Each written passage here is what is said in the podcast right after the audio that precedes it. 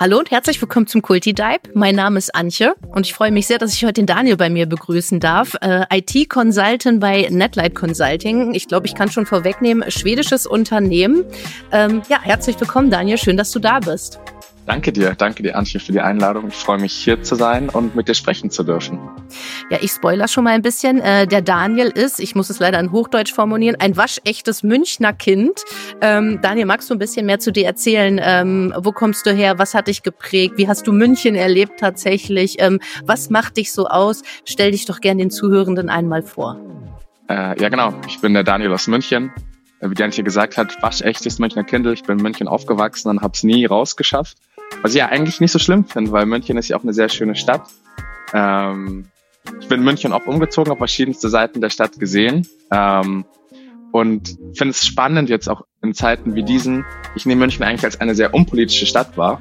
Deswegen fand ich es umso spannender. Jetzt vergangenen Sonntag war ja die große Demo in München, die ja eigentlich jetzt sogar nach der, vor der zweiten in Berlin die größte deutschlandweit war. Und ich fand das doch auch äh, überraschend. Klar, München Ballungsraum, alles drum und dran, aber ich fand es schön, dass es doch auch eine politische Seite in München gibt, die so im tagtäglichen Alltag äh, nicht so ins Leben kommt, würde ich sagen.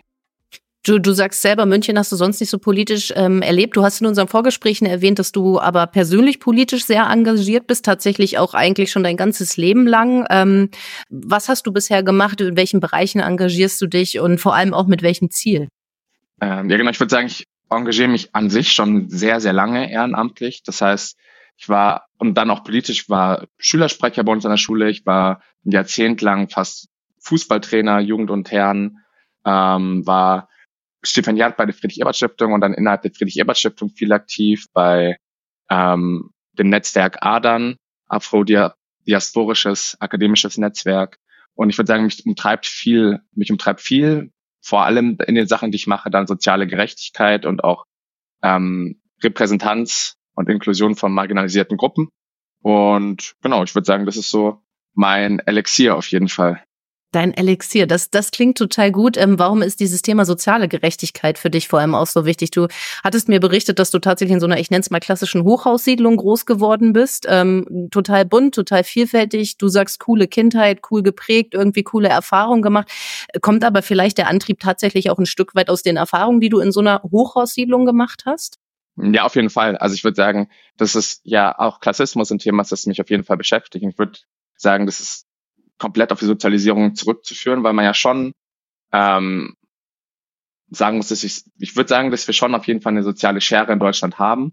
Und ich habe jetzt das Privileg, beide Seiten kennen zu dürfen, kennenlernen zu dürfen. Also ich würde auf jeden Fall sagen, dass ich auch durch die ähm, durch mein Studium und den Job, den ich jetzt habe, auch einen Klassensprung hingelegt habe und der mit sehr vielen Privilegien mit, mit sich kommt. Aber ähm, prinzipiell, wenn man halt weiß, wie die andere Seite auch ausschaut, ist es, glaube ich, wichtig, dafür einzustehen, dass wir an sich Gelder und Bildung und alles mögliche fair, fairer verteilen und das an weniger an deine Herkunft ähm, gebunden ist, sondern eigentlich fair für alle verfügbar sein sollte finde es halt so spannend, was du gesagt hast, dass so Bildung ähm, mit Geld verknüpft ist, weil das ist ja tatsächlich, finde ich, ein großes Thema. Deutschland schmückt sich ja eigentlich immer als Land, wo es halt irgendwie heißt, ne, alle haben die gleichen, gleichen Bildungschancen. Ähm, ich erinnere mich dann nur an mein Studium zurück. Tatsächlich, meine Schwester und ich, wir haben zeitgleich studiert. Damals gab es noch die Studiengebühren. Die lagen ähm, pro Semester bei roundabout, ich glaube, 700 Euro. Und für meine Eltern war das natürlich ein mega Kraftakt, tatsächlich mal eben pro Semester für uns beide dann 1400 Euro irgendwie zu bewältigen. Ähm, und man muss halt echt sagen, ich habe jetzt, nachdem die Studiengebühren noch weggefallen sind, mich mal mit anderen Studierenden unterhalten und die haben auch gesagt, die haben jetzt nicht das Gefühl, dass es qualitativ sozusagen schlechter geworden ist. Also habe ich mich natürlich rückblickend immer gefragt, was haben diese Studiengebühren gebracht? Also warum haben wir das gezahlt? Und wie gehen halt Menschen damit um, die halt nicht vielleicht Eltern im Rücken haben, die sagen, ich bezahle dir das oder die dir das überhaupt bezahlen können. Also wie gesagt, bei uns war das ein Megathema. Das stand im Raum, dass ich halt nicht studieren darf, weil meine Eltern wirklich gesagt haben, sie wussten nicht, wie sie es sonst wuppen sollen. Also meine Schwester hat in Hildesheim studiert da kam dann halt noch Miete und so weiter dazu und halt irgendwie wirklich da auch leben zu können. Ähm, und von daher, das ist schon gesagt, du hast ein Stipendium bekommen, coole Chance für dich, total verdient meiner Meinung nach mit dem Engagement, was du auch einfach äh, an den Tag gelegt hast. Aber das finde ich ist halt ein super krasses Thema in Deutschland und da haben wir halt einfach so eine krasse Ungerechtigkeit, was Bildung und Finanzen im Kontext voneinander irgendwie bedeutet. Ähm, das finde ich halt irgendwie ernüchternd für ein Land wie Deutschland, was sich wie gesagt so brüstet auch entsprechend. Ja, und ich finde halt vor allem, das fängt ja schon viel früher an. Also ich meine, wenn wir bis zum Studium kommen, ist es ja voll cool, aber das Problem liegt ja eigentlich schon in der Schule von wie viel Zeit hat man denn daheim, um die Kinder zu unterstützen?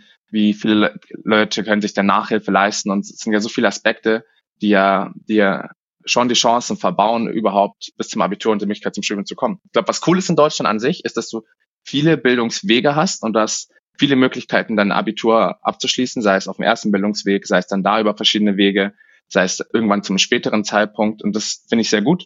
Aber andererseits muss man irgendwie, glaube ich, schon auch erkennen, dass ähm, in der Grundschule mittlerweile den Kindern sehr viel Druck gemacht wird und es ist einfach davon einen riesen Unterschied macht, ob du einen Elternteil hast, das das Privileg hat, ähm, die Kinder daheim zu unterstützen in den Inhalten, die sie lernen, oder ob die Kinder auf sich alleine gestellt sind und dann eben im Nachhinein, ob man halt auch die finanzielle Stärke hat, um dann vielleicht Nachhilfe und sowas bezahlen zu können oder nicht. Und ähm, das ist ja im Endeffekt der Grundstein für alles, was danach dann kommt. Und dann natürlich, ich meine, ich habe ja auch in München studiert, dass München, also das Studieren dann auch ohne Studiengebühren teuer ist, ähm, vor allem in, in den Großstädten, ist ja noch, äh, ist ja gar keine Frage. Du bist ja jetzt, wie gesagt, bei Netlight Consulting, schwedisches Unternehmen, was aber auch, äh, ich glaube, europaweit tatsächlich Standorte hat. Ähm, was hat dich dazu bewogen, dich diesem Unternehmen anzuschließen? Wir haben ja im Vorgespräch so ein bisschen irgendwie auch gesprochen, wie dein Werdegang bis zu Netlight Consulting war, ähm, wie auch so dein Vorstellungsgespräch war. Ich fand das ganz eindrucksvoll, weil ich das super fortschrittlich fand. Ähm, kannst du davon ein bisschen nochmal berichten, äh, wie das für dich war? Wie gesagt, wie du hingekommen bist und wie dann so dein Vorstellungsgespräch auch war? Ja, gerne. Ich finde spannend. Ich hätte eigentlich nie gedacht, dass ich mal im Consulting lande, weil ich immer ein ganz anderes Bild vom Consulting hatte. Ich hatte immer einen, so ganz klassisch irgendwie Leute im Anzug, am besten noch einen Aktenkoffer, die dir halt irgendwelche naughty Sachen verkaufen wollen, äh, vor Augen gehabt. Und ähm, im Endeffekt durfte ich dann auch meine Kolleginnen kennenlernen und ge habe gemerkt, es gibt auch eine ganz andere Seite. Ähm, für, für mich nach der Uni war immer das Wichtigste, dass ich mich jetzt einfach ähm, entwickeln kann. Also ich habe immer gesagt, dass das wahre Lernen erst nach der Uni beginnt, weil ich habe natürlich auch während äh, mein Studium ist schon vier Jahre lang gearbeitet als Werkstudent, aber es ist ja nochmal was anderes, wenn dann wirklich Vollzeit sich mit der Materie auseinandersetzt. Und da ging es dann vor allem für mich darum, dass ich einen Grundstein jetzt schaffe, um halt dann nachhaltig, finde ich, erfolgreich zu sein. Und ich hatte auf jeden Fall das Gefühl, dass ich das bei Netlight machen kann, dass ich bei Netlight ähm, mich so entwickeln kann, wie ich das möchte und wie ich das fühle, auch in einem Tempo, das ich mir, dass ich dann vielleicht auch einfach einfordere. Und das kam, glaube ich, ist relativ schnell deutlich geworden in dem Prozess, einfach weil ich die Leute alle als sehr nahbar empfunden habe. Das heißt, irgendwie, wir, haben an sich ein dreistufiges Bewerbungsverfahren und im ersten Interview konnte ich auch schon sehr direkte Fragen zur Kultur stellen. Also Themen, die mich damals sehr geprägt haben, gingen zum Beispiel darum, wie es ähm, gehandhabt wird bei ähm, Perioden und Regelschmerzen, ob du dann halt im frei bekommst oder nicht. In Spanien ist es doch, glaube ich, mittlerweile so, dass die ja dann wirklich Urlaub dafür bekommen. Und es waren zu dem Zeitpunkt waren es die Themen, die mich sehr beschäftigt haben, weil es von meinem alten Arbeitgeber ähm, langsam aufkam, dass ich mir auch nachgefragt habe, ja, wie ist es denn, also wie ist es denn bei uns eigentlich? Also kriegt ihr extra frei, dürft ihr im Homeoffice extra daheim bleiben, könnt ihr euch einfach dann auch, also habt ihr auch von Mindset irgendwie keine Hürde, euch auch einfach dann krank zu melden? Haben wir Wärmflaschen bei uns im Büro, die man sich im Zweifel nehmen kann, damit man sich genauso verhält wie im Homeoffice zu Hause. Und irgendwie über den Einstieg sind wir sehr schnell äh, weg vom, also natürlich auch haben wir auch über Inhalte gesprochen, aber weg vom Inhaltlichen sehr schnell zur Kultur gekommen. Ähm, und ich fand dann letztendlich war es eine Kultur, mit der ich mich gut identifizieren konnte. Spannend fand ich auch im zweiten Werbungsgespräch, dass die ähm, unsere Talent Searcher, ähm, so nennen wir sie, die hatte eine sehr gutes Fingerspitzengefühl, glaube ich, für, für was ich bin letztendlich. Denn ähm, in meinem technischen Gespräch, im zweiten Gespräch, das haben wir mit ähm, zwei Consultants bei uns, hatte ich ähm, eine Frau und einen nigerianischen Mann als Interviewer. Und das fand ich sehr spannend, weil ich hatte noch nie mit einem, ich, mein Vater kommt selbst aus Nigeria und ich hatte noch nie mit einem, ja, in dem Sinn so erfolgreichen nigerianischen Mann zu tun gehabt, so wie ich sozialisiert bin. Und ich fand es einfach sehr spannend, in dieser Tech-Welt auch mit Leuten zu tun zu haben, die genauso aussehen wie ich. Das heißt, hätte sie mir halt irgendwie zwei weiße Männer vor die Nase gestellt, wäre das wahrscheinlich auch ein wundervolles Interview gewesen. Aber es hätte mich anders gecatcht. Und ich fand einfach, das sind so diese Details, die ja dann im Endeffekt dann das ausmachen, die, ich, die sich dich wohlfühlen lassen, alles drum und dran, wo ich mit echt dachte nach dem zweiten Interview, ich fand es überragend, auf jeden Fall, die Leute, die ich bis jetzt kennengelernt hatte und wie achtsam und nachsichtig wir mit den Bewerbenden umgegangen sind. War das bei dir einfach auch tatsächlich dieser Aspekt, dass du dich in dem Augenblick durch den nigerianischen Mann, der da halt wirklich mit im Gespräch gesagt hast, auch repräsentiert gefühlt hast und das Gefühl hattest, okay, du triffst da auf eine Belegschaft, die halt also tatsächlich Vielfalt lebt, die halt ne, tatsächlich, was du gesagt hast, irgendwie auf individuelle Bedürfnisse, Strukturen, Anforderungen und so weiter eingeht. Ähm, war das und das war dann tatsächlich für dich das Ausschlaggebende, dass du gesagt hast, so da haben sie sozusagen, da haben sie dein Hart gecatcht und äh, du hast gesagt, so ja, die sollen es werden, wenn es halt fachlich sozusagen auf allen Seiten passt. Äh, ja, safe auf jeden Fall. Also ich finde, es macht, es macht ja einfach was. Ähm, je nachdem, in welchen Räumen wir uns bewegen, habe ich mich auf jeden Fall sicherer gefühlt und auch repräsentierter. Und im Endeffekt, die Person arbeitet zwar mittlerweile nicht mehr bei uns, aber der war zu dem Zeitpunkt Manager in der Firma. Das heißt, ich konnte ja auch sehen, dass du als schwarze Person ähm, eine Karriere machen kannst. Und ähm, natürlich beißt das Spiel immer mit, aber dass ich zumindest sehe, es, es gäbe die Möglichkeit, dass ich dennoch auf jeden Fall einen Weg hier gehen kann und mich entwickeln kann. Und das ist ja, finde ich, schon ein ausschlaggebendes Kriterium. Ich habe mich zur Zeit natürlich auch bei anderen Firmen beworben, andere Angebote bekommen und das war halt alles immer sehr kalt. Und bei manchen Firmen war es einfach das Zwischenmenschliche scheißegal. Und das ist, das hat bestimmt auch seine Legitimität, aber das ist nicht ein Arbeitsumfeld, in dem, mit dem ich mich identifizieren kann. Das heißt, mir ist auf jeden Fall das Zwischenmenschliche und wie ich mich wohlfühle sehr, sehr wichtig und lässt mich dann, glaube ich, letztendlich auch einfach die Stärken, die ich habe, entfalten. Und das war dann für mich ein ganz, also mitunter das wichtigste Kriterium. Ich weiß, also wenn der Bewerbungsprozess anders gelaufen wäre, würde ich davon ausgehen, dass ich nicht bei der Firma gelandet wäre. Ich wollte gerade sagen, das, was du angesprochen hast, diese psychologische Sicherheit, ne? Also wirklich sein zu können, wer man ist, mit all den Stärken, all den Schwächen, alles, was wir halt mitbringen, was uns ausmacht als Mensch. Ich glaube, das ist so ein wesentlicher Aspekt in Unternehmen heutzutage, nicht nur im Hinblick auf die Gewinnung von Fachkräften, von Mitarbeitenden, von Talenten, sondern was du gesagt hast, wirklich Potenzialentfaltung. Also das abrufen zu können, was ich halt habe, da auch irgendwie alles reinschmeißen zu können und das natürlich im Idealfall irgendwie auch mit Freude. Also nicht das Gefühl zu haben, ich komme dahin und ich lasse jetzt mein privates Ich lasse ich zu Hause und schmeiße sozusagen den, den, den Suit für die Arbeit über, sondern wirklich so, ich kann an jeder Stelle Daniel, Antje oder jemand anderes halt sein, ich in dem Augenblick bin. Das finde ich so einen krassen Mehrwert und da hast du mich im, im Vorgespräch einfach so beeindruckt, wie ihr das bei Netlight tatsächlich auch lebt. Also du hast ja auch gesagt, dass ihr euch auch engagieren könnt, also ne, zu unterschiedlichen Themen. Ihr habt ja auch wirklich unterschiedliche Netzwerke, die sich einfach aufgebaut haben, wo es auch ein Stück weit um Allyship und so weiter geht. Ähm, kannst du uns da nochmal Einblicke geben? Mhm, gerne. Also äh, genau, wie du schon gesagt hast, ich glaube, dass wir einfach alle an sich die sein können, die wir sind. Und ich glaube, durch den Bewerbungsprozess, den wir fahren, mit dem mit der Dreistufigkeit einfach an sich natürlich ein Cultural Fit auch einfach dann schon äh, relativ schnell geprüft wird. Und ich glaube aber dennoch nicht, dass wir halt einfach eine homogene Masse sind an Leuten, die sich die ganze Zeit in die Hand nehmen und die gleiche Meinung haben. Das ist gar nicht. Ich finde, wir sind an sich als Belegschaft sehr heterogen, aber fair im Miteinander. Und ich glaube, genau das macht es aus, dass man hart an der Sache ist, aber fair im Miteinander. Und letztendlich, wie du es gesagt hast, ähm, haben wir viele, ja, wir nennen sie auch C-Cells oder Netzwerke, Creative Spaces. Es hängt je, nach, je nachdem davon ab, in welche Richtung wir uns gehen. Das heißt, du kannst irgendwie inhaltlich sehr viel weiterbilden und deine Gruppen finden, aber du kannst auch genauso an der Kultur arbeiten. Und wir haben ähm, seit letztem Jahr auch DEI, also Diversity, Equity and Inclusion, uns groß an die Fahne geschrieben, als Business-Ziel mitformuliert und im Endeffekt da dann auch sowohl bottom, bottom als auch top-down ähm, Gruppen gebildet, was äh, ich jetzt in Anführungszeichen setze, weil wir eigentlich nicht wirkliche Stru äh, Hierarchien haben. Das heißt, alles läuft relativ planar und das ja, fängt ja auch wieder, also kommt ja auch wieder mit dazu, dass du nicht irgendwelchen Hierarchien arbeitest, sondern im Endeffekt ist egal ist, ob die Person jetzt äh, frisch gestartet ist oder mittlerweile Partner bei uns, sondern wir reden halt auf Augenhöhe miteinander und können dann versuchen, eben auch die Aspekte von äh, Diversität, Equity und Inclusion. Okay, was heißt denn Equity auf Deutsch? Egal. Gerechtigkeit. Äh, Gerechtigkeit, danke dir. Ähm, äh, zu treiben aus vielen Aspekten. Und ich glaube, das ist genau das Wichtige, weil ja dann je nachdem auch, was unsere Herkünfte sind und wo wir uns gerade in unserem Weg in der Firma befinden, ja wir eine ganz unterschiedliche Perspektive auf die ganze Sache haben. Du hattest ja gesagt, so dieses Cultural Fitting, das kann man dann halt irgendwie gut auch in eurem Bewerbungsprozess, den ihr da etabliert habt, mittlerweile kann man halt wirklich gut abchecken.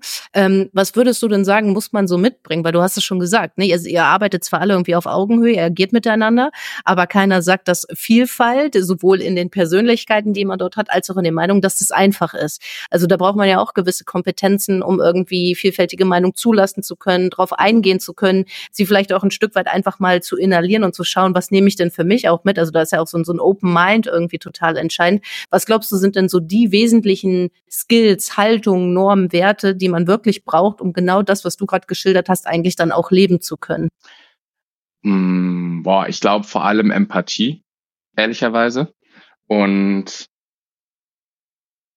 ah, das ist eine sehr starke Frage, muss ich ehrlicherweise sagen. Ich glaube, auf jeden Fall Empathie finde ich sehr, sehr wichtig, weil es geht ja schon auch darum, dass wir in einer pluralistischen Gesellschaft irgendwie auch uns, ich glaube auch auf einer emotionalen Ebene, auf die andere Person einlassen können, vor allem wenn wir nicht einer Meinung sind. Also ich meine, die Diskurse sind ja die letzten, über die letzten Jahre auch immer härter geworden und man ist ja viel härter an seiner Meinung geworden und ähm, Cancel Culture ist mittlerweile auch ein Ding und ich glaube, es ist sehr wichtig, dass wir auch, ich glaube, es gibt Personengruppen, mit denen müssen wir nicht diskutieren.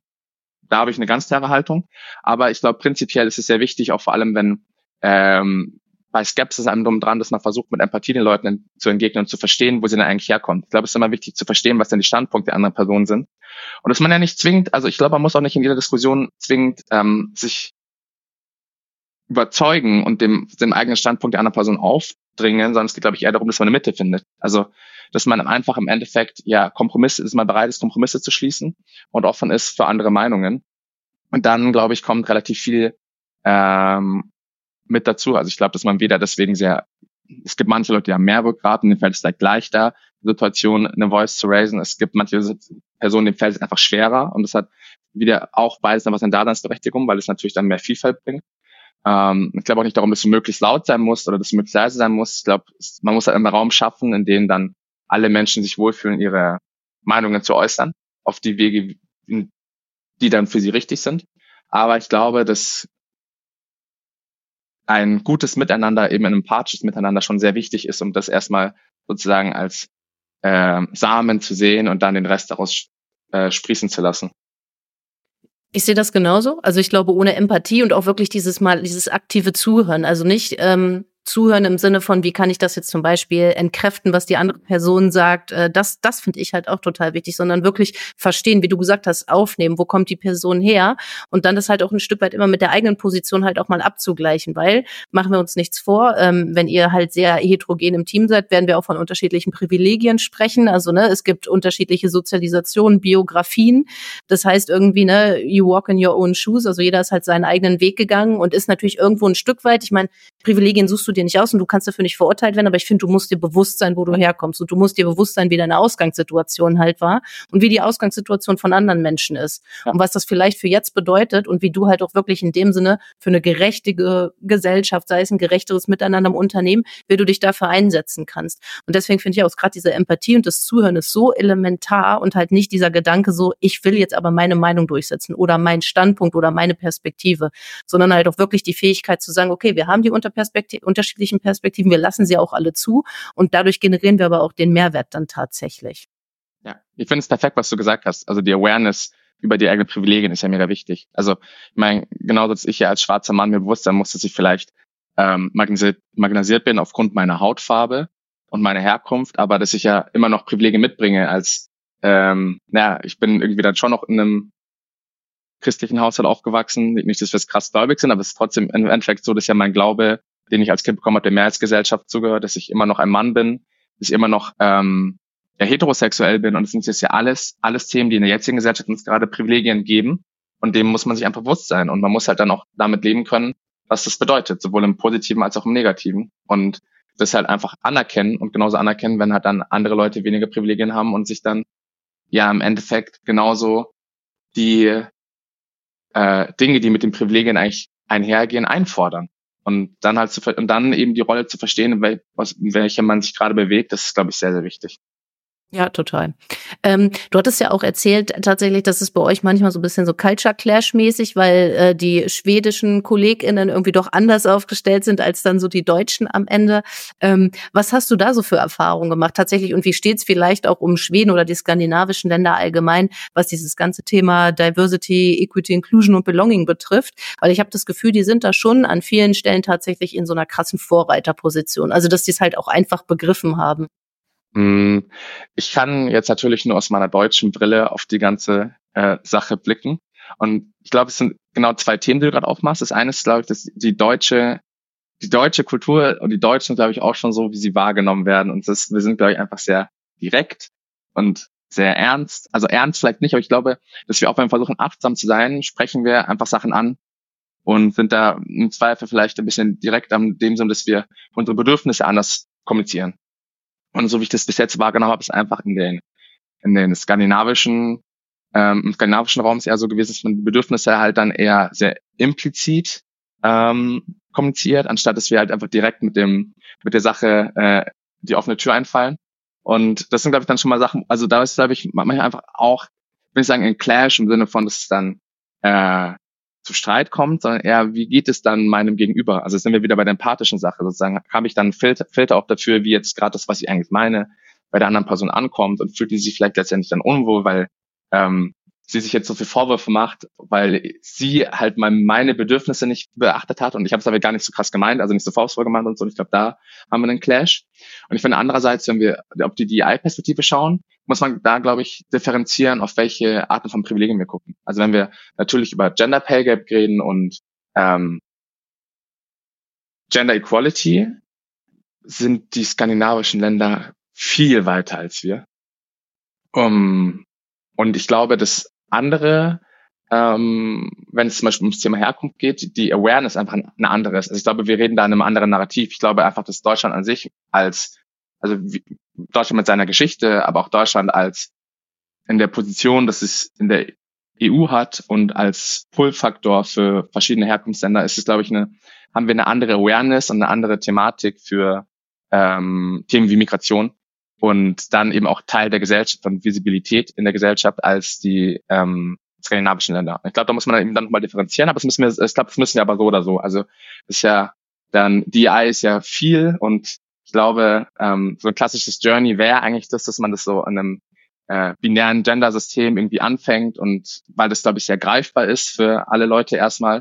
Und ähm, danach verwischen ja, die verschwimmen ja irgendwie die Grenzen, danach wird sofort intersektional also wenn man von verschiedenen äh, Formen der Diskriminierung betroffen ist. Und dann wird es ja sehr schnell ungreifbar für Leute, die davon nicht betroffen sind.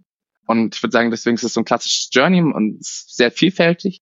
Aber äh, hinsichtlich ähm, Gender Equality können sich, glaube ich, Deutschland auf jeden Fall eine Scheibe abschneiden ich, ich fände das halt so gut, was du gerade gesagt hast, weil ich glaube, dieses erstmal so starten und wenn es halt wirklich zum Beispiel erstmal nur ein binäres Geschlechtersystem ist und was haben wir da für Ungerechtigkeiten, das ist halt schon irgendwie, das ist halt der erste Schritt.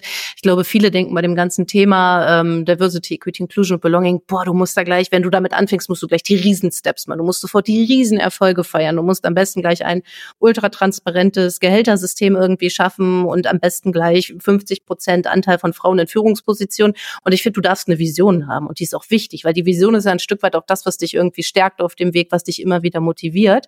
Aber ich glaube, dieser erste Schritt, was du gesagt hast, sich halt erstmal über das vielleicht auch anzunähern, was in dem Augenblick am nächsten für dich ist, also was halt einfach in deiner Lebenswelt irgendwie auch schon präsent war, das ist halt total wichtig, ne? weil für viele ist es dann so, boah, was heißt denn überhaupt nicht binäres Geschlechtersystem? Was soll denn das sein, ein drittes Geschlecht? So, was ist denn cis, was ist trans? Also, ne, wir sind da ja wirklich in Dimensionen unterwegs, wo man sagen muss, da sind wir schnell in einer Bubble gebe ich auch wirklich zu. In so einer Bubble würde zum Beispiel sagen, würde ich sagen, du bewegst dich da drin, ich bewege mich da drin, aber es gibt bestimmt auch ganz viele Menschen, die einfach null da drin unterwegs sind und das ist auch okay. So, ne, also ohne Verurteilung oder ähnliches, so, ne, weil du es auch nicht erwarten kannst von jedem, weil es halt nicht von jedem die Lebensrealität ist, aber zu sagen, ey, ich mache den Step und ich fange an. Und danach wird's komplexer und ich versuche es aber trotzdem und ich mache mich auf den Weg und wir feiern halt die kleinen Erfolge. So, ne, und da finde ich es halt cool, wenn du Positivbeispiele hast, wie dann zum Beispiel irgendwie Schweden, die halt sagen, ey, Gender Equality so können wir, ich sag mal, einen Haken dran machen, da sind wir irgendwie echt weit und fortschrittlich und jetzt machen wir halt den nächsten Step. So, das ist halt super cool. Und so wie du es geschildert hast, klingt das ja aber auch schon so, als würde die Kultur, die im, im schwedischen Mutterkonzern ist, würde aber auch schon irgendwie auf euch abfärben nach Deutschland rüber. Also du hast schon so, so einen Spread-Effekt irgendwie, oder? Mm. Also ich würde sagen, also ich würde sagen, dass wir es an sich halt, dass ja die verschiedenen Offices, die wir haben, auch schon auf Augenhöhe ähm, existieren und wir jetzt in München auch irgendwie das zweitgrößte sind, also an sich das zweitgrößte sind, ist es, glaube ich, so, dass wir einfach alle gemeinsam die ähm, Kultur shapen und es auch schaffen. Also natürlich hat jedes Büro von jedem Stand, also jeder Standort hat seine eigene Herausforderung, natürlich aufgrund von Größe und allem drum und dran, aber wir wollen ja trotzdem, sehen wir ja auch das Große und Ganze. Und ich glaube, wir schaffen es gut, gemeinsam auch an dem Großen und Ganzen zu arbeiten.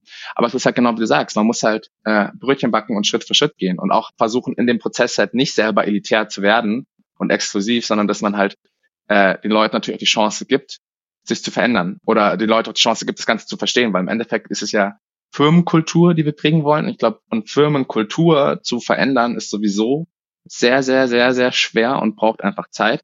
Und deswegen muss man die Baby-Steps gehen, auch wenn natürlich wir, die da sehr engagiert sind, ja nicht nur visionär sind, auch einfach sehr viel haben wollen und natürlich irgendwie für den, den Status, für den besten Status quo irgendwie kämpfen in einer Welt, in der alles fair wäre. Und das darf natürlich auch viel Frustration mit sich, aber es sind, glaube ich, die kleinen Sachen, die man machen muss. Und ich meine, im Endeffekt, unser Journey ist ja auch so, dass wir angefangen haben, ähm, in einem binären Gender-System äh, zu versuchen, eine andere Repräsentanz an eben gelesenen Frauen zu schaffen in der Firma. Und wir sind von, ich weiß gar nicht, wie viel Prozent zum Anfang war, mittlerweile über 30 Prozent. Und dadurch haben wir eine ganz, also ich würde sagen, wir, wir haben einen externen Partner, der, mit dem wir zusammenarbeiten, die meinen, divers sind wir. Und es geht eher darum, wie schaffen wir es, mehr, mehr Equity, mehr Inclusion zu schaffen. Und ähm, genau das ist ja die Sache. Wenn wir jetzt eine, eine diverse Belegschaft schon haben, geht es ja da eher darum, die zu empowern. Und wir wissen ja auch genauso wieder, wenn wir uns, wenn wir eben den Raum schaffen können, dann geht auch ähm, eben Symmetry heißt äh, die äh, der Space von für, für gelesene Frauen. Ähm, wenn wir es dann auch schaffen, da einen safer Space zu schaffen, in dem ich mich dann im Endeffekt auch austauschen kann unter einem sichereren Rahmen, dann ist es ja überragend. Und natürlich wollen wir dann genauso versuchen, äh, anderen marginalisierten Gruppen auch ihren Raum zu geben, in dem sie sich finden können, in dem sie sich empowern können. Und ich glaube, aus dem Empowerment raus kommt der Rest dann ja selber. Also sobald ich mich, glaube ich, empowered fühle und wohlfühle, die Sachen zu machen und meine Stimme zu erheben, fällt ja der Rest dann von alleine raus und die Leute verstehen dann, glaube ich, werden dann auch aufmerksam auf die verschiedenen Perspektiven und es sind eben die Baby Steps.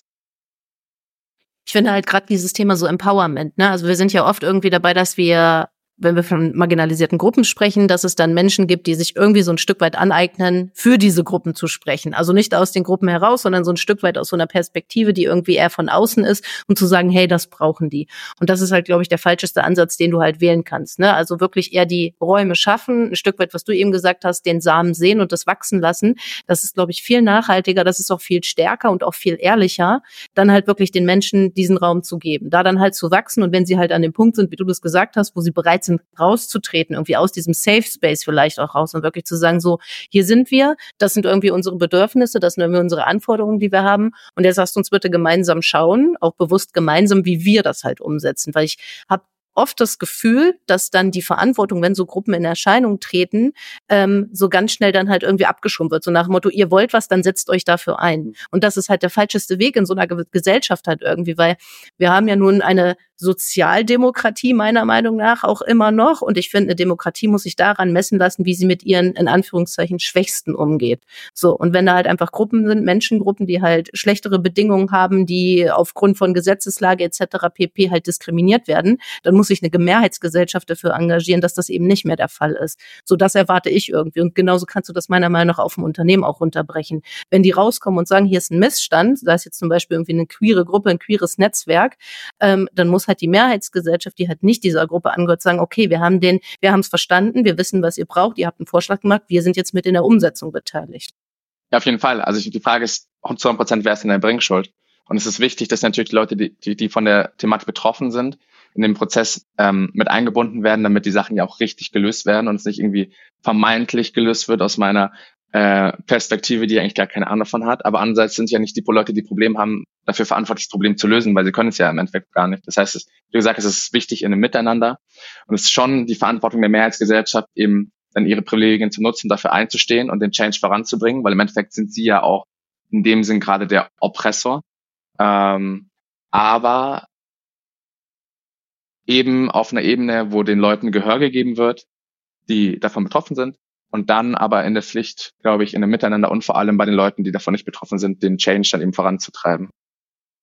So mit Blick in die Zukunft, Daniel, wenn du jetzt sagen würdest, boah, okay, Netlight Consulting irgendwie cool, ich brauche jetzt mal eine Veränderung aus vielfältigen Gründen und du hast gerade gesagt, so, ne, das hat gleich gematcht damals bei euch, Unternehmenskultur war irgendwie ein wichtiger Punkt. Ähm, wenn du jetzt in die Zukunft schaust, was würdest du, wenn du so einen Wechsel äh, deiner Arbeitgeberin irgendwie nochmal anvisierst, worauf würdest du jetzt in Zukunft achten, vor allem auch nach den Erfahrungen, die ja wirklich sehr positiv auch einfach bei Netlight Consulting sind, worauf würdest du jetzt achten? Was wäre dir wichtig, so in puncto Unternehmenskultur, damit es vielleicht halt auch tatsächlich weiter weiterhin so eine inklusive und gerechtigkeitsfördernde Kultur ist. Mhm. Ähm, Also ich glaube, das ist eine spannende Frage, denn es ist ja nirgendwo auch perfekt. Also ich glaube, vieles ist gut, aber es ist ja nirgendwo perfekt. Zum Beispiel, glaube ich, würde ich auf jeden Fall darauf achten, wie sich das Unternehmen hinsichtlich Klassismus aufstellt, wie es sich hin, hinsichtlich Ableismus aufstellt, wie es auch, wenn es darum geht, wie wir in einem kapitalistischen Konstrukt trotzdem ähm, nicht zwingend alles dem Profit unterordnen. Jetzt ganz grundsätzlich gesprochen. Also ich glaube zum Beispiel, dass wir, wenn wir von einer Welt reden, in der wir äh, weniger als 40 Stunden arbeiten per se und mehr eben auf effizient, also das heißt effizient schauen, aber eben wie akzeptieren, dass wir jetzt eh eher Output getrieben arbeiten und es relativ wurscht ist, wie der Output zustande kommt, solange der Output zustande kommt. Ähm, und wenn es irgendwie dann auch das Thema, das ich am Anfang an aufhatte, aufgemacht hatte, irgendwie darum geht, wie gehen wir denn mit äh, Periodenbeschwerden unserer Belegschaft um und allem, dass wir, glaube ich, da, ich glaube, das ist aber noch viel Luft nach oben. Ich glaube, es ist noch viel Luft nach oben, im Endeffekt allgemein der den Mitarbeitenden dann ein Gefühl zu geben, dass sie sich einfach wohlfühlen können und dass sie sie sein können und dass sie einfach Mensch sein können. Im Endeffekt, also im Großen und Ganzen geht es ja einfach darum, dass die Bedürfnisse ähm, in der Arbeit dann genauso befriedigt werden können wie im privaten Leben, weil ich glaube, dann haben wir die Fähigkeit, die besten Leistungen zu erzielen und dann würden wir sogar wieder in unseren geliebten Kapitalismus mit einzahlen. Aber ich glaube, das wären so die Aspekte, dass es mir einfach wichtig wäre, dass ich genauso ich sein kann, ich genauso wissen will, wie ähm, divers ist denn die Firma, aber vor allem auch im, im Top-Level, weil dass wir irgendwie jetzt die Firmen anfangen, äh, in den niedrigen, an Anführungszeichen niedrigeren Positionen, in den Juniorenpositionen diverse zu werden, das passiert und es ist ja dann irgendwie auch langsam unabdingbar, weil man sich anschaut, wenn die Gesellschaft sich bewegt. Aber die Frage ist ja trotzdem, wer ist denn äh, on top of the table? Wie ist da die Repräsentation? Wie ist da äh, die ja auch die Awareness zu derartigen Themen? Und ich glaube, das wären so die Sachen, die mir mega wichtig wären in Zukunft. Das war ein ganz schönes äh, Schlusswort, Daniel. Äh, vielen Dank. Ich äh, fand, also ich sehe das erstmal nochmal kurz dazu, ich sehe das genauso. Ich glaube, wir müssen halt viel, viel menschenzentrierter werden, ne? dass wir aus dem Kapitalismus halt nicht rauskommen. Ich glaube, da sind wir beide auch einfach nicht äh, desillusioniert, dass wir wissen so, okay, das wird halt unser System bleiben, so werden Unternehmen ausgerichtet sein nach wie vor. Aber ich finde es auch gut zu sagen, irgendwie man darf halt nicht den Profit an erste Stelle stellen, weil ich auch glaube, es zahlt sich langfristig an anderen Stellen nochmal aus, wenn wir halt sagen so, hey, Vielfalt steht im Fokus, gerade auch auf Top-Ebene irgendwie wie C-Level und so weiter, weil ich glaube auch, nach unten hin in den, in den Hierarchien jetzt mal gedacht, ist es halt tatsächlich so, dass da Vielfalt angestrebt wird, aber die, die Thomasse und die ganzen Aufsichtsräte, die da halt äh, einfach eine Rolle spielen und Vorstände, ähm, die müssen halt ein Stück weit irgendwie sich verändern. Und da erwarte ich halt auch, dass man einfach da den, den Platz halt perspektivisch frei macht. Also ne, Thema Intersektionalität für farbige Frauen, ähm, für Menschen mit, mit Behinderung, also dass wir uns da halt einfach tatsächlich verändern es ist eine Vision, es ist eine schöne Vision und ich glaube, Menschen wie du und ich werden weiter darauf hinarbeiten, werden uns weiterhin mit den Privilegien, die wir halt auch haben, dafür einsetzen, dass sich da was verändert. Ähm, und ich glaube, wir können wirklich nur hoffen und die Daumen drücken, dass sich da halt noch mehr Menschen engagieren und dass es dann tatsächlich in den Unternehmen irgendwann auch in die Unternehmens-DNA halt einfach übergeht. Das sind schöne Abschlussworte. Danke dir dafür. Ja, dann danke Daniel und äh, dir erstmal noch alles Gute. Wünsche ich dir auch. Danke dir für die Einladung. Danke, dass ich zu Gast sein durfte.